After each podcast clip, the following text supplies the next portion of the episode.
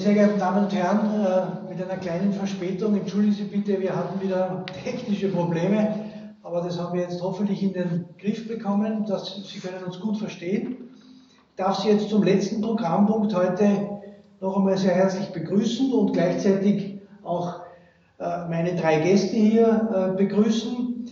Ich darf beginnen, Thomas Schauer, recht herzlich willkommen, Paul Binder, Danke vielmals, Paul, dass du dir die Zeit genommen hast. Und Werner Biskernig, auch dir, lieber Werner, ja. danke vielmals, ähm, dass ihr euch die Zeit genommen habt und hier jetzt mit mir gemeinsam ein bisschen über die äh, Wirtschaft in Ungarn äh, diskutieren werdet. Äh, ich darf vielleicht noch einmal kurz vorstellen, Thomas Schauer ist Geschäftsführer von, äh, von der äh, Spedition Gebrüder Weiß arbeitet bei Gebrüder Weiß seit 2008, also schon langjährige Erfahrung, auch hier in Ungarn. Gebrüder Weiß, wie bekannt, bietet branchen- und kundenspezifische Transport- und Logistiklösungen. Fachbereiche sind Logistiklösungen in, wie gesagt, Air and Sea, Landverkehre, Paketdienst und Speziallösungen. Paul Binder, auch schon sehr lange hier in in Ungarn tätig, ist Geschäftsführer von Binder und äh, Partner, äh, gegründet im Jahre 2006. Äh, seine Tätigkeit lässt sich wie folgt beschreiben. Vermittlung von Arbeitskräften, Handelsvermittlung, Forschung und Entwicklung betreibst du auch. Und zu guter Letzt, Werner Biskernig, du bist Werner Geschäftsführer von der Firma Brabex KfD, diese wurde gegründet im Jahre 2011 ja. und deine Tätigkeit umfasst Großhandel mit Gebrauchs- und äh, Verbrauchsgütern, mit Kraftwagenteilen und Zubehör. Richtig. Dankeschön.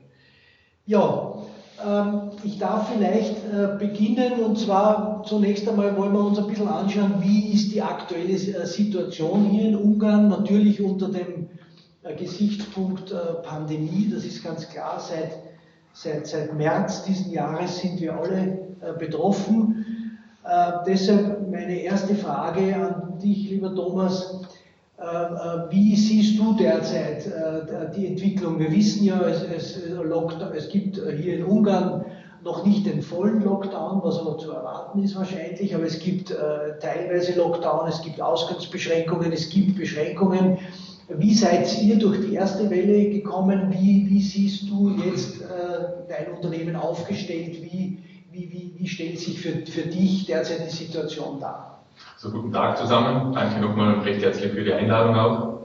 Ähm, die, die erste Welle war, hat uns schon getroffen, also gerade auch in Ungarn vor allem hat uns die erste Welle eigentlich getroffen. So das zweite Quartal, so ab April hatten wir mal doch einen stärkeren Einbruch, als was wir erwartet haben.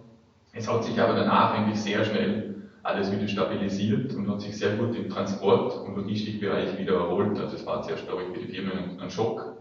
Viele Firmen waren halt im Lockdown noch geschlossen. Man musste teilweise neue Wege suchen. Wir hatten das, das große Glück, dass wir schon vor drei Jahren begonnen haben, als Gebrüder Weiß, oder halt in Ungarn, in Österreich schon etwas früher sogar, und in Ungarn begonnen haben mit, der, mit, dem, mit dem Produkt Home. Das ist eine Zustellung zu Privathaushalten und das hat natürlich geboomt. Also das hat in dieser Zeit auch geboomt, sogar im Lockdown. Von dem her ist es, hat uns das, sage ich mal, in diesen schweren Monaten stark geholfen. Und mittlerweile, das dritte Quartal war wieder ein hervorragendes Jahr. Das war sehr gut. Vierte Quartal bis jetzt mit dem Lockdown Light in Ungarn können wir auch noch ganz gut umgehen. Und wir wissen halt nicht, folgt jetzt auch der harte Lockdown oder nicht. Das wird sich, glaube ich, in den nächsten Tagen, Wochen herausstellen allgemein sehr gut. Also wir haben im zweiten oder zweiten Quartal noch gedacht, wir werden Umsatzrückgänge haben. Wir haben die Umsatzrückgänge mittlerweile alle aufgeholt, liegen dort eigentlich wieder sogar über Vorjahr. Es ist trotzdem ein sehr herausforderndes Jahr, muss man sagen, gerade auch für die Mitarbeiter, weil es halt doch anders ist. Man muss alles umstellen, wie man wahrscheinlich kennt, auf Homeoffice, sofern möglich. Das ist aber im gewerblichen Bereich wieder nicht möglich. Da muss man halt diverse Maßnahmenpakete schnüren. Und wir haben halt jetzt gerade zusätzlich noch High Season bei uns in der Spedition, da geht es halt doch sehr, sehr ab, sagt man vom Geschäft. Ja. Vielen Dank, Thomas. Paul, wie, wie, wie, wie siehst du die Situation derzeit? Wie, wie bist du bisher durch, durch die Pandemie gekommen? Äh, das erste Quartal dieses Jahres ist sehr gut angelaufen. Im dritten Quartal hat es im Bereich Personalsuche, Führungskräftesuche mehr oder weniger eine Vollbremsung gegeben. Im zweiten Quartal haben wir bemerkt, dass Mitarbeiter von Kunden, die schon gekündigt hatten, deshalb hat man den Suchauftrag gesagt, und ich bleibe lieber doch dort. Äh, es hat sich auch die Art, wie man Kandidaten interviewt, bewertet, etwas geändert. Äh, Im zweiten Quartal, wie dann der Lockdown gekommen ist, hat man fast nur mehr über Skype, über Zoom und ähnliche Online-Medien die Interviews gemacht. Von der Kundenseite hat es persönliche Treffen natürlich gegeben, aber da hatte ich Fälle, wo der Kunde die Kandidaten im Freien getroffen hat. Und jetzt im dritten Quartal ist die Personalsuche mehr oder weniger zum Stillstand gekommen. Was etwas kommt, ist Outplacement, Outplacement Coaching, was Firmen bezahlen für ihre Mitarbeiter, dass man die unterstützt beim Abgang. Und ich denke, es wird sicherlich noch zwei, drei Quartale dauern, bis sich der Bereich Personalmarkt wieder in Bewegung setzen wird. Wenn man auf die Arbeitslosenzahlen schaut, die sind ja noch nicht so schlecht, aber äh, wenn Maßnahmen, unterstützende Maßnahmen der Regierung zu Ende kommen, wird es stark, stark davon abhängen, wie die Wirtschaft dann weitergehen wird. Und ich selbst habe auch meine freien Mitarbeiter, die ich vorhin für Besuche gebraucht habe, die lasse ich derzeit nicht aus. Und die eine Mitarbeiterin, die ich noch habe, ist ausgelastet und den Rest mache alles ich. Also man muss schon sehr, sehr kostenbewusst im Moment sein. Ja, vielen Dank, Paul. Werner, wie, wie bist du bisher zurechtgekommen mit, mit dieser Situation? Ja, vorab herzlich, herzlich willkommen und danke für die Einladung. Ähm, Wahrscheinlich hat es den Handel, ausgenommen den Lebensmittelhandel, ähm, am meisten betroffen durch die Schließung im, im Frühjahr. Das erste Quartal äh, war noch gut eigentlich, eigentlich so wie die letzten Jahre auch. Ähm, ab Mitte März bis Ende Mai, und dann muss man sagen, fast bis Ende Juni, obwohl eigentlich am Anfang, Anfang Juni die Geschäfte wieder offen hatten, ähm, muss man einfach sagen, dass drei Monate kein Umsatz war. Äh, dadurch, dass wir Importeur sind äh, und die Ware weiterverkaufen, äh, die österreichische Ware an, den, an, an, die, an die Händler und die dann weiter an die Endkunden, mussten wir schon Ende März Ware zurückholen, weil unsere Händler nicht zahlen konnten. Das sind kleiner dabei, aber auch sehr große Ketten. Ähm, sehr dramatisch ist die Situation auch. alle mussten Personal abbauen, bei uns konkret äh, von elf Mitarbeitern auf momentan sechs.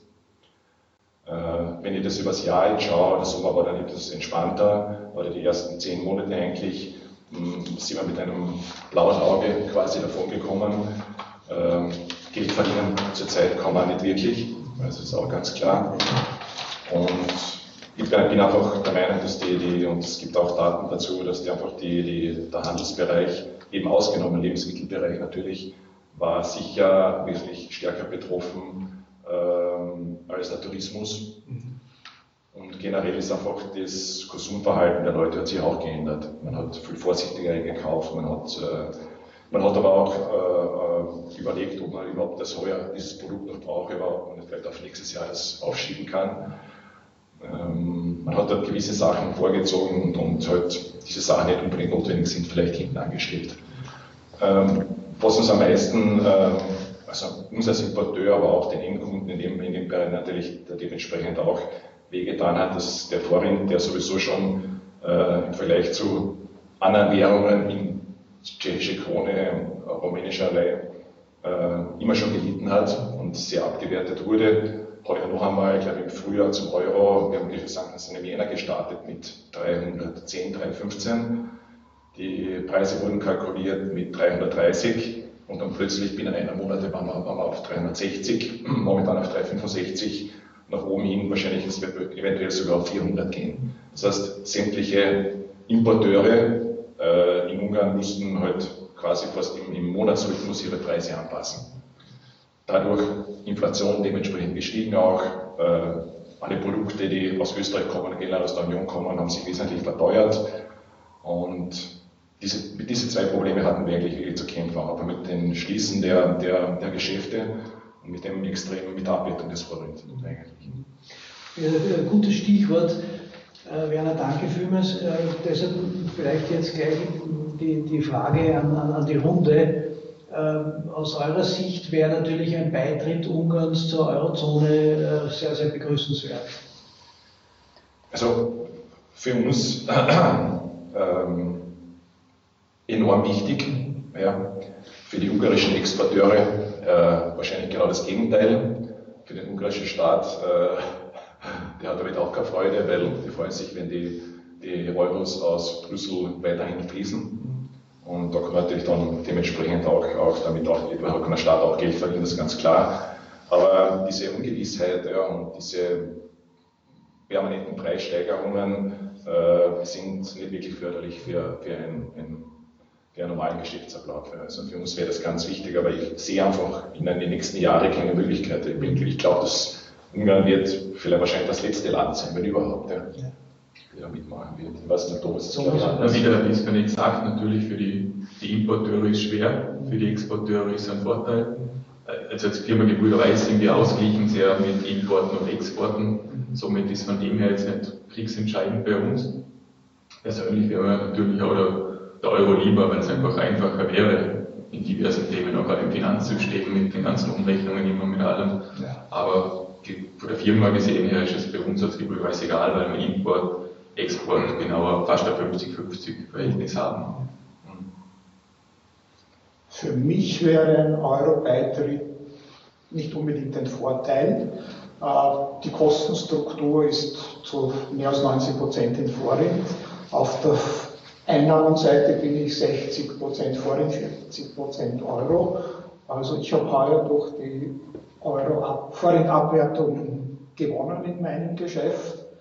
Äh, indirekt wäre vielleicht ein, eine Euro äh, Forint-Aufwertung besser, damit die Wirtschaft besser anläuft. Gleichzeitig könnte man aber argumentieren, dass Ungarn ein sehr stark exportorientiertes Land ist und ich bin überzeugt, dass sich die Nationalbank etwas gedacht hat, wie, wie man diese Währungspolitik eingeschlagen hat.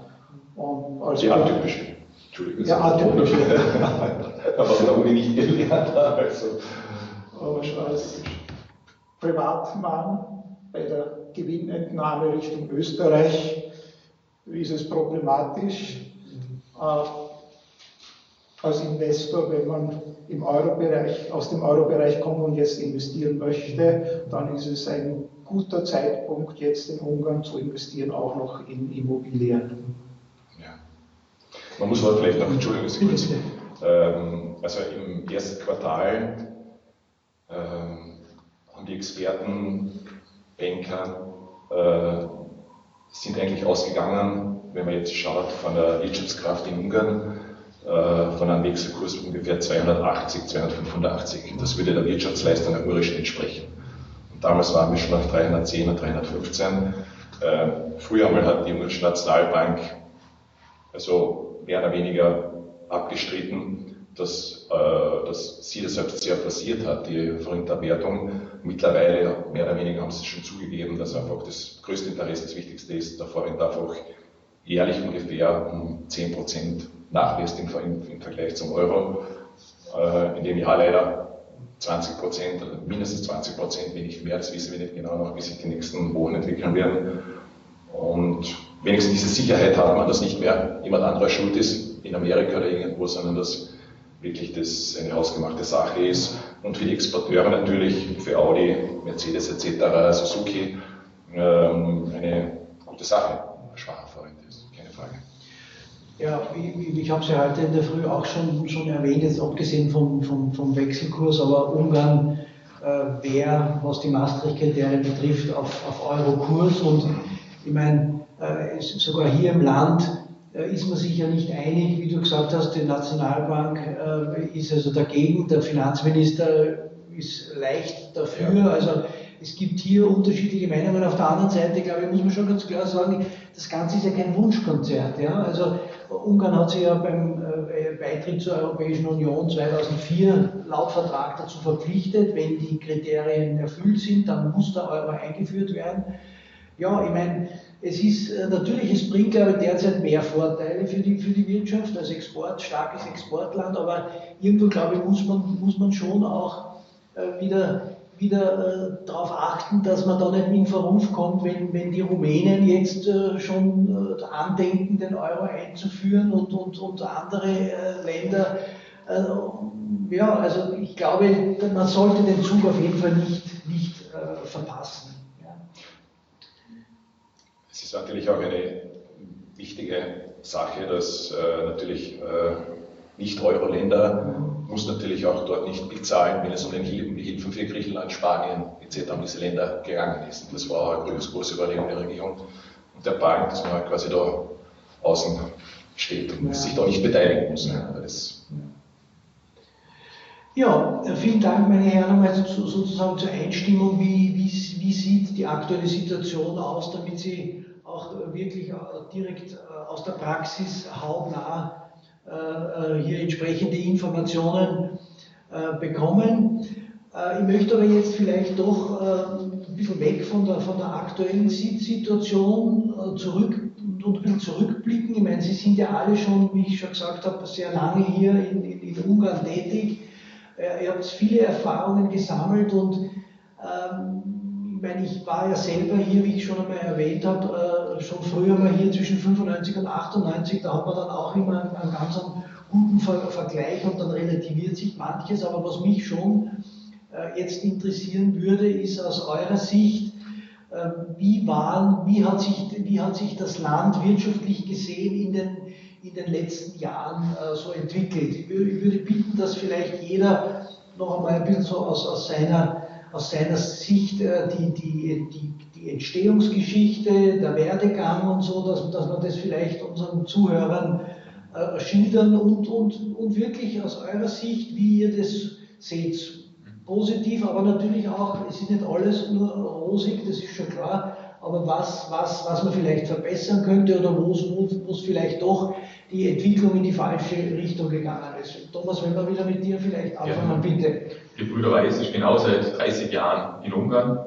Das war 1990. Eigentlich hätten wir heuer, oder haben heuer das 30-jährige Jubiläum, konnten wir leider nicht so feiern wie, wie das 20. oder 25. Ich hoffe, das holen wir dann irgendwann nach, nach Corona. Und die Entwicklung war enorm gut. Also wir hatten gestartet mit einem kleinen Büro mit drei Leuten in einem, in einem Büro in Budapest. Mittlerweile haben wir sechs Standorte mit fast 400 Mitarbeitern in Ungarn haben mittlerweile eben einen Umsatz von dieses Jahr wahrscheinlich von 55 Millionen Euro. Also man kann sagen, dass die Entwicklung von dem her sehr gut ist. Es gab natürlich schwere Jahre dazwischen, also es gab dann, ich glaube, um den Jahren 2000 herum sehr herausfordernde Jahre. Aber allgemein hat sich das definitiv für, für die Firma gelohnt, hier Fuß zu fassen, so schnell, so früh wie möglich. Die Wirtschaft, auch jetzt unter der Orban-Regierung, entwickelt sich sehr gut. Die, die ganzen Investoren werden wirklich sehr gut in Ungarn behandelt, muss man sagen, kriegen da diverse Förderungen und haben sehr viele Möglichkeiten. Also von dem Gesichtspunkt ist unglaublich gut. Ungarn setzt sehr stark auf die Automotive. Es gibt die großen Produzenten, wenn ich da nehme, Audi, Mercedes, Suzuki, jetzt in den nächsten BMW kommt erst so eben sehr bald BMW, Debrecen, somit haben sie eigentlich im Westen, im Süden, im Osten und auch ein bisschen im Norden, wenn ich Suzuki nehme, haben sie eben die großen Automotive, bringt natürlich Zulieferer wieder dazu. Also es hat schon, hat natürlich das Risiko Automotive immer, darum eben wahrscheinlich auch immer viel, wo im Automotive zugemacht hat, wo man jetzt mit Covid doch ein bisschen eine Einschränkung gehabt hat, aber allgemein, allgemein muss man sagen, hat sich Ungarn aus meiner Sicht sehr, sehr gut entwickelt in den letzten Jahren. Ich bin seit 15 Jahren in Ungarn und in dieser Zeit, wo ich das verfolgt habe, haben wir schon enorme Schritte nach vorne gemacht, auch das Land. Paul, ich bin seit 1991 in Ungarn, zuerst als Finanzleiter einer österreichischen Firma, von 1994 bis 2006 Co-Gründer und Mitgeschäftsführer einer Personalberatungsfirma seit 2006 unter eigener Fahne Binder und Partners.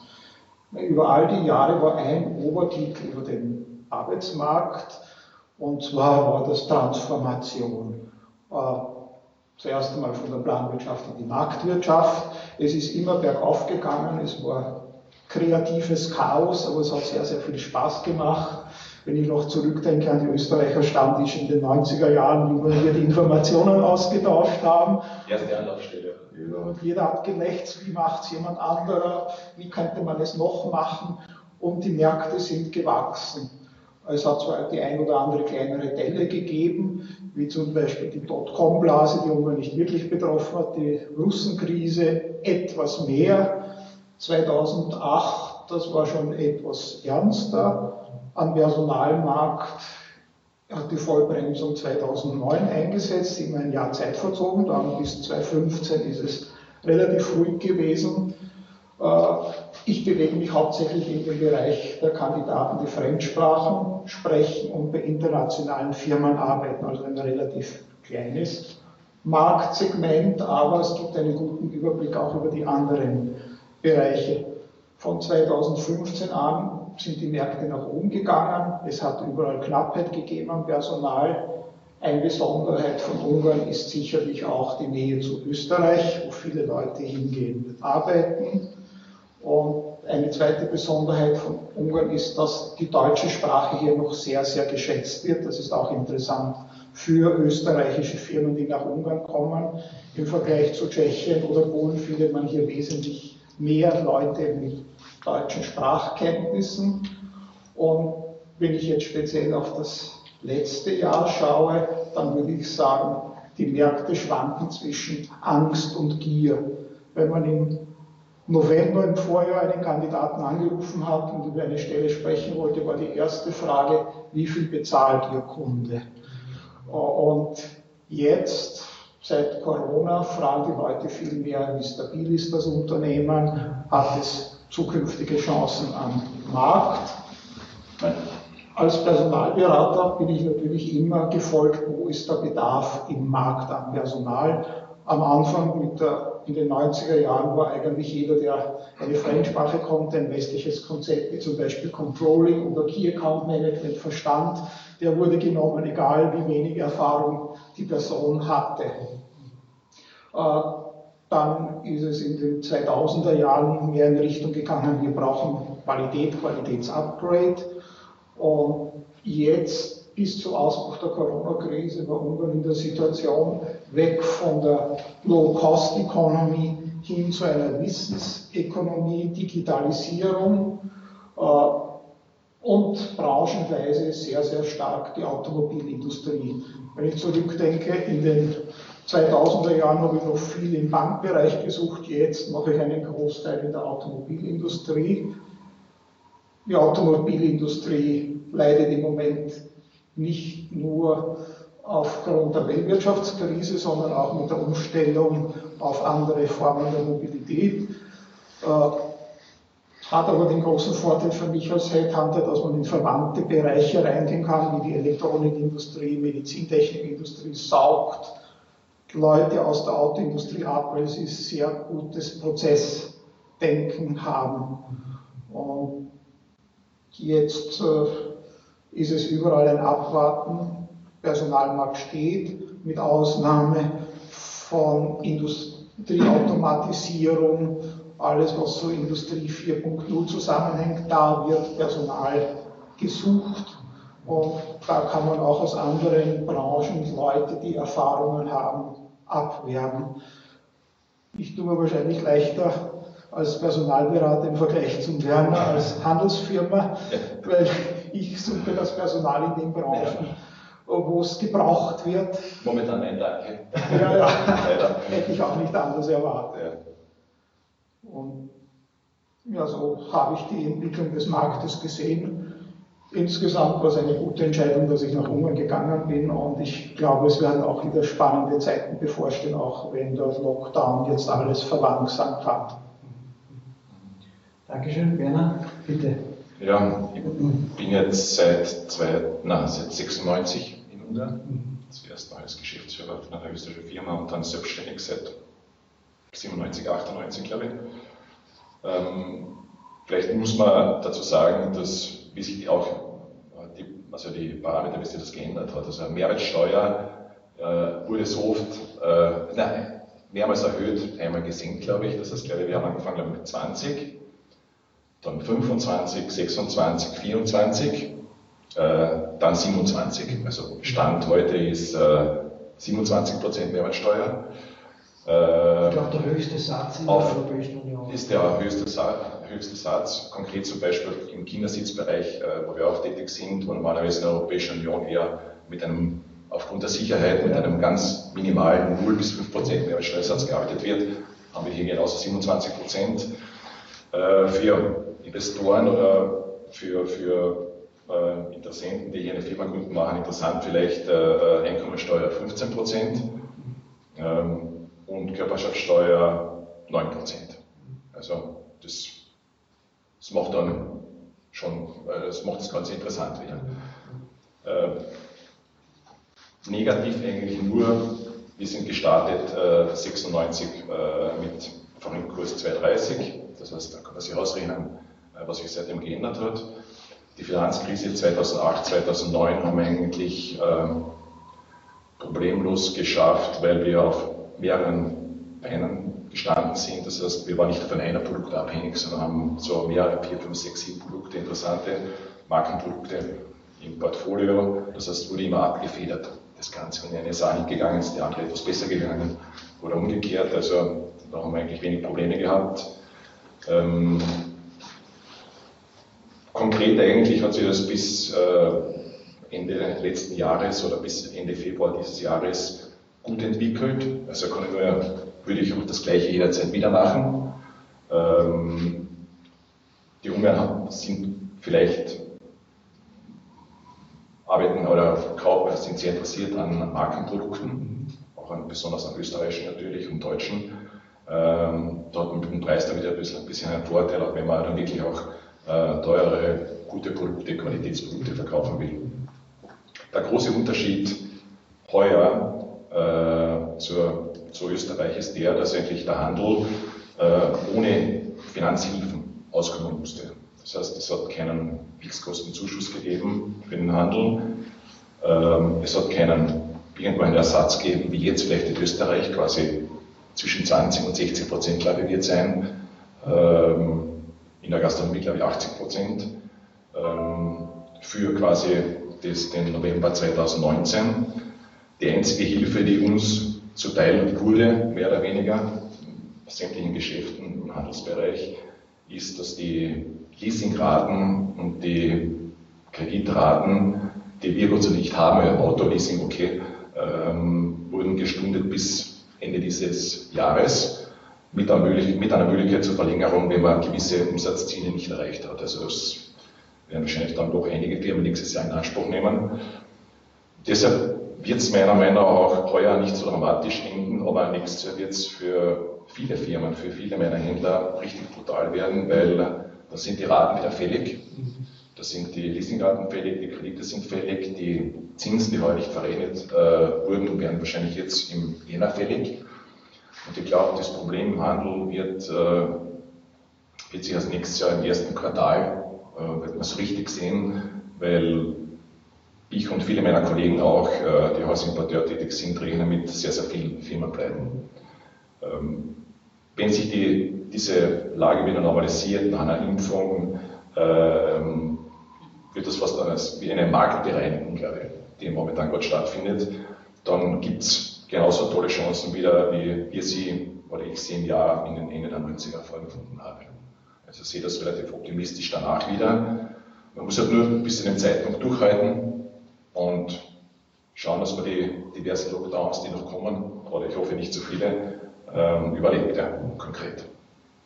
Umsätze heuer haben sich generell in der Branche äh, wieder ausgenommen, Lebensmittel äh, ganz schlecht entwickelt auch. Also wir werden heuer sicher zum Beispiel im Kindersitzbereich vielleicht die Hälfte vom Umsatz vom letzten Jahr machen. Ja, das ist schon ein großer ähm, Rückgang. Aber durch Kosteneinsparungen, ein paar Produkte sind gut gegangen, online ist auch ganz gut gegangen, aber wir leben vor allem von unseren Händlern. Äh, nicht nur vom Direktverkauf, sondern vor allem den Händlern.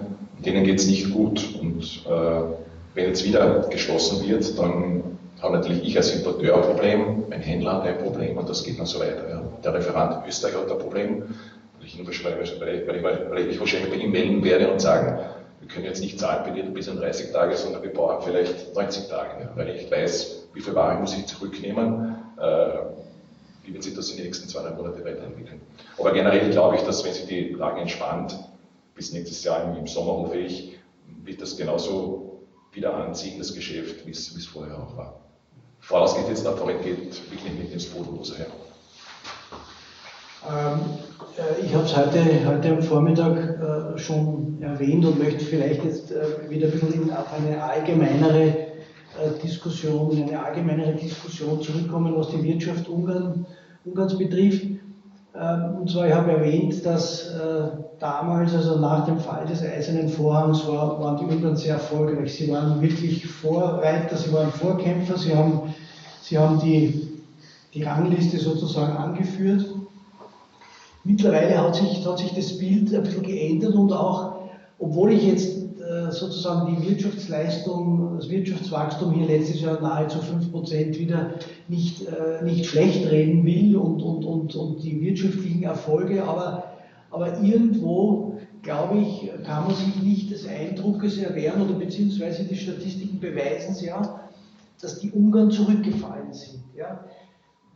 Was sind die Gründe äh, aus, aus eurer Sicht? Es gibt EU-Förderungen, es, es, es siedeln sich unheimlich viele, viele Firmen an. Das heißt, äh, die, die Voraussetzungen müssten doch eigentlich die besten sein. Wenn man sich aber die, die, das Konsumverhalten anschaut, die Konsumausgaben, wenn man sich anschaut, die, die Einkommensverhältnisse der, der Menschen und äh, für mich ist es immer ein, Bild wie vor 20 Jahren, wenn man übers Land hier fährt. Ja? Ich meine, in Ungarn selber, in der Hauptstadt, in Budapest, in den großen Städten, funktioniert es, ja, wobei, gerade wenn man jetzt äh, hier, also bestimmte Straßen, ist jetzt nur ein Beispiel, ja, in Budapest, äh, ich frage mich, warum, warum geht dort nicht einmal was weiter, aber äh, ist jetzt nur am Rande bemerkt. Was könnte der Grund sein, dass Ungarn die, diese, diese gute Position vor vielen Jahren äh, so verloren hat? Was, was, was könnte da der Grund sein? Thomas. Soll ich ja, vielleicht nicht sehr Werner starten. Ja, ich glaube einfach, dass äh, sich viele internationale Firmen hier äh, in den letzten zehn Jahren darauf verlassen haben, dass vom Staat die Aufträge kommen. Mhm. Äh, das ist ja, die haben selber profitiert vom Stadionbau mit den Trainerbänken, die wir liefern durften. Ja, sehr große Geschichte, also kann man sehr gutes Geld dabei verdienen aber generell also Straßenbau und so weiter. Also ja, sämtliche Aufträge, die interessant sind, auch für österreichische Firmen, die äh, Niederlassung Baufirmen etc., äh, finden eigentlich, sind staatliche äh, Auftragsvergaben eigentlich. Ähm, und es hat sich eigentlich im privaten Bau eigentlich nichts mehr ergeben. Äh, wenn du momentan schaust, dass die eben, wenn du Straße sagst, äh, in Budapest und so weiter, äh, da gibt es halt auch jetzt die, Diskussion zwischen konservativer Fidesz-Regierung und liberalen Budapester Bürgermeister.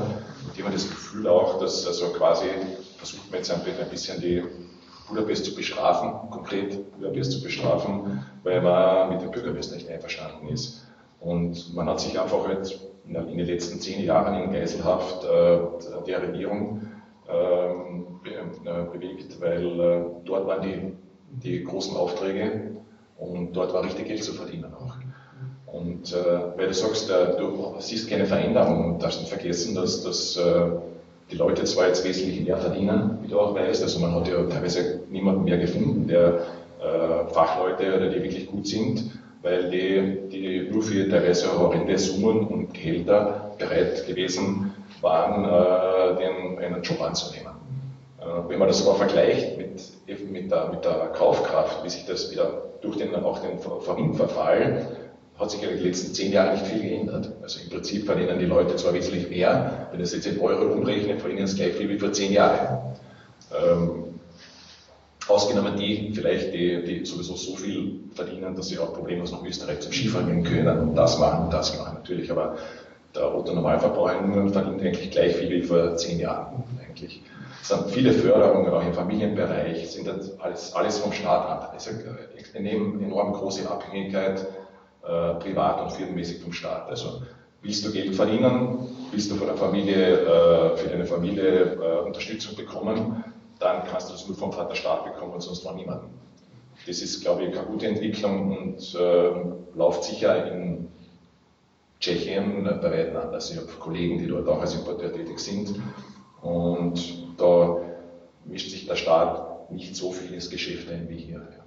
Und die, ich weiß, was ich spreche, weil wir haben uns, wir durften selbst bei sieben Fußballstadien, Gott sei Dank, ist der Viktor Orban ein großer Fußballfan, dürften wir auch äh, denen auch was verkaufen, auch das wäre sehr gut und, und sehr interessant gewesen. Momentan natürlich flacht es wieder ab, aber, aber ich sehe das Ganze momentan also, also geiselhaft. Ähm, vielleicht ganz kurz, ähm, ich meine, für uns Österreicher liegt natürlich nahe, Ungarn mit Österreich zu, zu vergleichen. Und deshalb mein Eindruck halt, ich will jetzt nicht sagen, dass sich nichts verändert hat in den letzten 30 Jahren, aber irgendwie habe ich so den Eindruck, dass, dass das Land als Ganzes, äh, abgesehen von, von Teilerfolgen, nicht, nicht wirklich weiter, weiterkommt. Oder, oder, oder, oder vielleicht, wie man mit Österreich zu vergleichen ist, ist wahrscheinlich hinkt ein bisschen. Äh, Ungarn sind auf bis, zur, bis zum Fall des Eisernen Vorhangs sind noch viele Jahre vergangen seit dem Ende des Zweiten Weltkriegs, wo Österreich aufgebaut wurde. Also vielleicht muss man, muss man auch mehr Geduld, äh, sich mehr in Geduld üben und, und, und, und hier abwarten, bis sich, bis sich das, das weiterentwickelt. Paul, wie, wie, wie, wie siehst du das? Kann diese Beobachtung, dass es Veränderungen gegeben hat, sehr schön am Arbeitsmarkt sehen. Mhm. Äh, bis vor circa zehn Jahren haben die multinationalen Unternehmen den Arbeitsmarkt getrieben, haben die Standards gesetzt.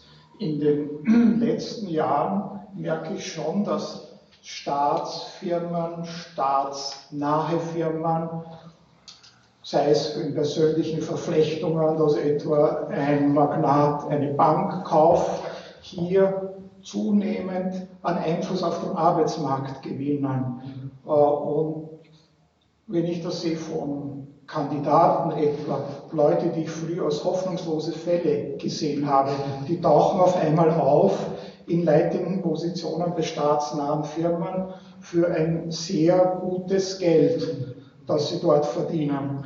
Und ich hatte letztens eine Suche für eine Bank, für einen Juristen und der hat gesagt, okay, ich habe ein Angebot, ein Kandidat von einer, einem Fonds, der irgendwo zum Staat gehört, da bekomme ich das und das.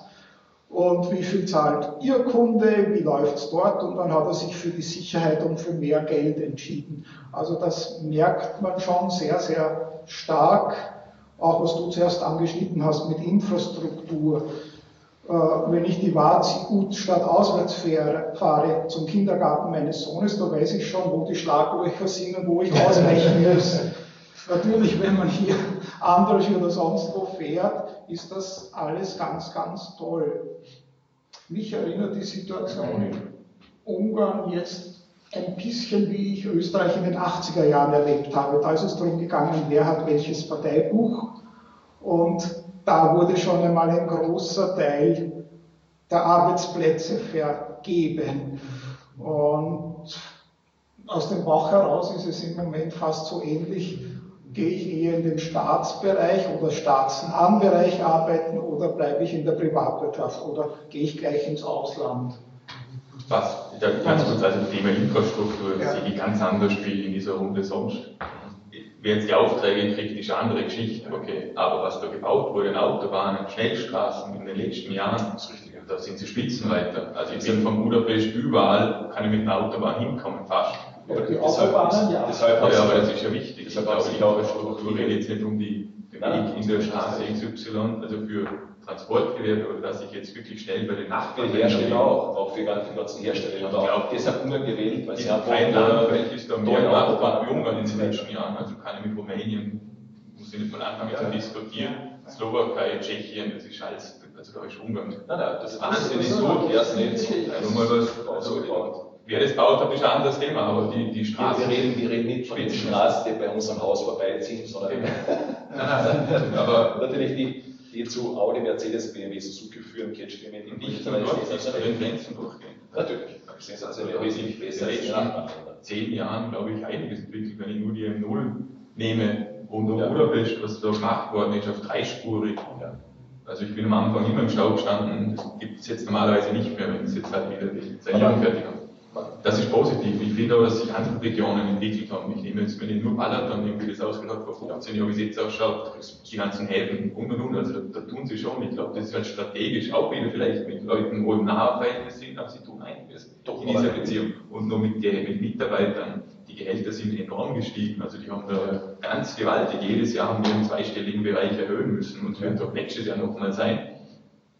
Wo du recht hast, definitiv, was natürlich man erhöht, erhöht, erhöht und dann frisst es teilweise wieder der schwache Vorrind auf, aber insgesamt haben die Menschen mehr wie vor zehn Jahren. Ja, auf jeden Fall. Aber es ist alles teurer geworden, dementsprechend, muss man fairerweise sagen. Vielleicht nur eine Sache dazu, weil du wegen, wegen, wegen äh, dadurch, ich glaube, das, das Problem ist auch, dass sich Ungarn zu sehr fokussiert auf den Autobereich, auf die Autoindustrie. Das heißt, dass dann im Umfeld von diversen Herstellern sehr viele ganz wichtig, kleine Firmen Kabelstränge liefern, Kleinteile und so weiter, wichtige Dinge. Das heißt, eine ganze Region lebt quasi dann davon, dass ein Audi in Dior gebaut wird, in Ketchup mit einem Mercedes und in Zukunft ein, ein BMW in, in, in, De, in Debrecen. Und diese Abhängigkeit, äh, auch als Zulieferer von Autoindustrie, ist, halt auch, halt auch, ist momentan positiv. Da war auch eine sehr gefährliche Seite auch natürlich, weil wenn es einmal einen Einbruch gibt, äh, vom Autoverkauf her, dann wird hier nichts passieren, ja, weil es gibt keine Alternativen. Weil was hatten wir vorher? Also Ungarn war vorher kein Exportland. Was haben wir gekannt? Wir haben gekannt vielleicht die Big Salami, sehr bekannt, oder? Aus. Dann später ist dazu gekommen, vor vielen Jahren, äh, vielleicht Hell Energy oder der Energy Drink vielleicht. Und das war's. Wäre weniger. Der hat es nicht gegeben. Unikum, bitte. Ja, Entschuldige, natürlich. Botanie und so weiter, das ist, das ist sehr klar. Zwar Unikum natürlich, aber ich rede jetzt, jetzt von solchen Kapazunen wie Mercedes oder Audi. Ja. Und natürlich, aber diese Abhängigkeit von der Autoindustrie ist halt sehr groß auch und vor allem äh, nicht für Audi selbst, sondern für die Zulieferer, zum Beispiel im Raum Dior, die wichtige Dinge leisten und, und wichtige Dinge liefern. Und wenn da mal eine Krise kommt, dann, dann wird es schlechter schmecken, ganz sicher. Dazu möchte ich noch sagen, es hat sich in Ungarn eine stark industrielle Tradition herausgebildet in den letzten 20, 30 Jahren. Und sollte eine Branche es nicht so gut gehen, dann kann man sicherlich die Leute auch in anderen Branchen überführen. Ich denke zum Beispiel an Flextronics. Geschichte war Philips aus Österreich ist Anfang der 90er Jahre nach Ungarn gekommen wie Ungarn zu teuer war für die Philips-Produktion, hat Flextronics für Contract Manufacturing Fabrik übernommen, kräftig ausgebaut. Dann, wie Ungarn zu teuer war, ist man weitergezogen, aber das war die Basis für viele Leute, die heute bei den Audis und den anderen Automobilzulieferanten arbeiten. Hätte man nicht, wäre man nicht den Weg gegangen, so, okay, jetzt bringe ich da Firmen rein, internationale, dann hätte man auch nicht das Know-how bekommen, und egal wie die Autoindustrie jetzt weitergeht, es gibt andere Industrien, die boomen werden. Da gibt es ja auch richtungsweisende Entscheidungen von, von der Industrieansiedlungsfirma in Ungarn, wo man etwa Batterieproduzenten und sonst verschiedene Forschung wird sehr forciert, ja, das ist gut so. Also und das wird gesponsert, ja, gefördert. Sehr, sehr, sehr, sehr gefördert. Ja. Weil Continental hat hier eines der Kompetenzzentren für autonomes Fahren. Und das hält auch wieder Leute in Ungarn, die sonst abgewandert werden. Also ich mache mir da weniger Sorgen, wenn eine Industrie, wenn es einer schlecht geht, dass es nicht möglich, andere Möglichkeiten für andere Leute gibt. Ich meine, äh, was jetzt die Industrieunternehmen oder die Industrie betrifft, äh, bin ich vollkommen bei dir. Äh, das stimmt sicherlich so, wie du gesagt hast. Aber wenn man, wenn man weg von der Industrie geht ja, und der Großteil der ungarischen Firmen, ja, jetzt nicht die ausländischen internationalen, sondern die ungarischen Firmen sind kleinere und mittlere Unternehmen. Und, und wir hören das immer wieder und sehen das auch immer wieder, wenn es Vergleiche gibt. Heute habe ich angesprochen, regionale äh, Vergleiche welche Regionen in der Europäischen Union eben in welchem Ranking sind. Ich glaube, da, da liegt schon ein bisschen ein Problem dahinter, da drin, dass, dass die kleineren und mittleren Unternehmen, dass die noch nicht wettbewerbsfähig sind, um im, im, im Ausland, im internationalen Geschäftsfeld äh, äh, äh, zu bestehen. Was, was, was, was, was muss, man, muss man hier tun? Was, was müsste die Regierung äh, oder die Interessensvertretungen, was müssten die hier äh, auf die Beine stellen? Ich sehe das sogar, also das, das ist definitiv, ich glaube, das ist ein Problem in Ungarn, jetzt lokale Firmen. Es gibt ganz wenige KMUs in Ungarn, meiner Meinung nach. Im Verhältnis zu Österreich, ich glaube, das macht Österreich sehr stark, dass wir doch wirklich sehr viele haben in diesem Bereich. Und in Ungarn gibt es meistens wirklich nur, also nur ist übertrieben, ja, aber es gibt sehr viele große Konzerne. Es gibt ausländische Firmen, es gibt auch ausländische KMUs, aber sehr, sehr wenig lokal. Also ich, wirklich sehr wenige. Da kommt einfach aus meiner Sicht wenig, wenig wirklich nach oder zu wenig. Also darum, ich weiß gar nicht, die Förderung vom Staat, wie kann er das wirklich reinfördern, wäre sehr wichtig, dass da mehr, mehr kommt. Momentan sind wir da Zweck. Allgemein. Und es findet auch kein Austausch auf dem Arbeitsmarkt zwischen Personal von ungarischen KMUs und internationalen Firmen statt, vor allem nicht auf der Management-Ebene. Und das ist sicherlich auch ein Problem, weil in die umgekehrte Richtung gibt es keinen Know-how-Transfer, wo man sagt, eine große Firma äh, bildet jemand aus und der geht dann zu einem ungarischen KMU, sondern äh, diese zwei Welten agieren relativ separat.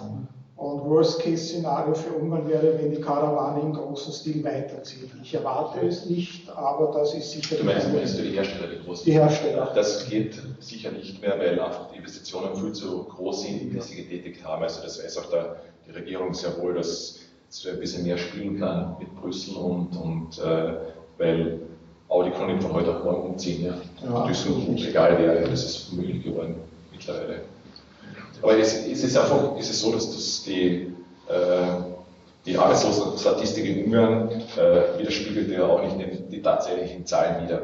Weil äh, äh vielleicht für österreichische Investoren auch interessant oder, oder die hier Firma gründen wollen, äh, wenn jemand arbeitslos wird, dann hat er ungefähr Anspruch genau drei Monate lang auf Unterstützung. Ähm, diese Unterstützung bewegt sich im Raum in, der Größenordnung von ungefähr 250 bis 300 Euro netto, eher 250, ich glaube um die 80.000 Forint. Das wird drei Monate ausgezahlt und dann ist vorbei. Und die Leute, die dann weiterhin auf Arbeitssuche sind, können sich selbst versichern für ungefähr für 20 Euro im Monat, fallen aber nicht mehr in diese Arbeitslosenstatistik rein. Überhaupt nicht. Also es kann sein, dass dort Zehntausende, Hunderttausende sich irgendwo bewegen äh, und die sieht man, die, die sieht man nirgends. Und da muss man Ungarn extrem loben, dass die Fantasie der Ungarn ist dann unglaublich, weil die versuchen halt dann selbst irgendwas auf die Beine zu stellen als Ein-Mann-Unternehmen. Die Ungarn ja mit, dem, mit der Kata-Geschichte fast überhaupt nicht besteuert werden, mit einem fixen Sockelbetrag pro, pro Monat. Aber da gibt es einen unglaublichen Boom bei diesen ähm, Einzelunternehmungen. Das heißt, jeder versucht dann, und das sind viel zu viele, zu handeln mit irgendwas kauft sich irgendwo, ich weiß nicht, Sonnenbrillen, verkauft sich, verkauft sich irgendwo weiter. Aber er scheint auf den Zeitpunkt nicht mehr in der Statistik auf, weil er sich dann selbst weiter versichert mit den 20 Euro im Monat. Und von ihnen gibt es viel zu viele natürlich. Also die Leute wollen nicht wirklich was jetzt herstellen oder produzieren, sondern eher irgendwie irgendwas handeln. Ja, und das ist extrem problematisch. Ja, weil die sind auch nicht am Arbeitsmarkt äh, anderweitig irgendwie einsetzbar, weil die Ausbildung nicht da ist, äh, maximal Verkäufer irgendwie tun, würde dann gehen. Äh, Werner, danke, du hast jetzt schon wieder ein gutes Stichwort gegeben. Schon wieder. Ähm, oh ja. Äh, äh, Paul, äh, wir haben im Vorfeld auch kurz darüber gesprochen, das wird wahrscheinlich auch für, für unsere Teilnehmer, für die Zuhörer in Österreich, die Unternehmen in Zukunft beraten, wenn sie in den Export gehen, äh, sie begleiten. Ungarn, Ungarn ist ein Spezifikum, was äh, Handelsvertreter betrifft. Und du bist ja da auch immer wieder äh, in Zusammenarbeit mit uns bei Veranstaltungen involviert gewesen. Äh, kannst du vielleicht äh, kurz unseren Zuhörern auch noch einmal erklären, wie, wie, wie, das, wie, wie sich das in, in, Ungarn gestaltet, hier einen, einen Vertriebspartner oder eben einen Handelsvertreter. Ganz kurz, bitte. Ja, Vertriebsaufbau Ungarn, spannende Sache. Den klassischen Handelsvertreter gibt es in Ungarn nicht, so wie wir ihn aus Österreich kennen. Wenn man einen Handelsvertreter sucht, dann ist das. Entschuldigung, warum gibt es ihn nicht? Es gibt Vertretungsfirmen, aber es hat auch keine Tradition gegeben, dass Einzelpersonen Handelsvertretungen machen. Ja, wir hören immer wieder, dass, dass äh, ein Handelsvertreter auf Provisionsbasis, dass ja. das den Leuten zu unsicher ist. Die wollen ein fixes Gehalt haben und, und dafür, dafür arbeiten. Aber ja. selber jetzt ein Risiko zu übernehmen, das liegt den Ungarn offenbar nicht im Blut. so ist es. So ist es. Weniger und wenn man einen Vertrieb in Ungarn aufziehen möchte, würde ich erfahrungsgemäß sagen, nicht an Handelsvertreter zu denken. Okay. Äh, was ich so gesehen habe, österreichische Firmen, wenn die nach Ungarn schauen, kann man im Wesentlichen anhand von zwei Kriterien segmentieren. Das eine ist die strategische Ausrichtung von ich probiere es einmal bis zu klarer Strategie und unten von den Ressourcen, ja, der soll auf reine Erfolgsbasis arbeiten und wenn was kommt, ist es gut, bis hin zu einer klaren Strategie, wo man sagt, ich nehme dieses und jenes Geld in die Hand und ich gebe dem Mann eine Unterstützung. Äh, ich sehe das immer wieder bei der Beratung von Firmen, wo im Endeffekt die beste Lösung ist ein angestellter Mitarbeiter, den kann man auch in Österreich anstellen, aber nach ungarischem Arbeitsrecht und Steuern und Sozialversicherung. Das ist jener Punkt, der am meisten von den Menschen geschätzt wird. Unterschiede sind einerseits einmal, österreichische Firmen haben oft sehr klare Erwartungen. Der Mann muss das und das bis jetzt genau gemacht haben, das und das genau verkauft haben, während die Ungarn sagen, ich kann alles relativ schnell lernen. Und Viele Ungarn haben sich auch schon die Finger verbrannt mit ausländischen Firmen, wo man gesagt hat, ja, sie können alles Geld der Welt verdienen, solange sie es auch nur verdienen. Und da möchte man auch die Nachhaltigkeit sehen. Meine, die besten Erfahrungen habe ich bei Kunden gesehen, die gesagt haben, okay, ich binde diesen Mann oder diese Frau in meine Organisation ein. Also wenn man sich jemanden sucht, der schon selbstständig arbeitet, zum Beispiel als Gebietsverkaufsleiter oder als Key Account Manager, den bekommt man nicht ohne Anstellung. Und wenn ich diese Person in meine österreichische Organisation einbinde, dass er bei den Trainings mitmacht, die Unterstützung hat vom Backoffice, im CRM-System drinnen ist, vielleicht einen Techniker bekommt, wenn man braucht, dann funktioniert das recht gut. Und ein Punkt, Ungarn sind nicht billig. Ich meine, die erfolgreichen Vertriebsleute, die ich gefunden habe, die waren vor der Corona-Krise alle um die 40.000 Euro brutto pro Jahr mit einem äh, Fixanteil von 70 bis 80 Prozent und variablen Anteil von 20 bis 30 Prozent. Aber nur die große Zehe ins kalte Wasser zu stecken und sagen, schau, was anbeißt, das habe ich in den seltensten Fällen funktionieren gesehen. Okay, okay. Ja, sehr gut. Äh, äh, vielen Dank, äh, Paul, dass wir, dass wir dieses Thema und danke dir noch einmal, dass wir das auch angesprochen haben. Ich glaube, wir sind jetzt schon ziemlich fortgeschritten von der Zeit her. Ja, ich würde sagen, das war's von uns aus dem Außenwirtschaftscenter der WKÖ hier in Budapest. Ich wünsche allen alles Gute, Gesundheit und viel Erfolg bei ihren beruflichen Tätigkeiten. Vielen Dank.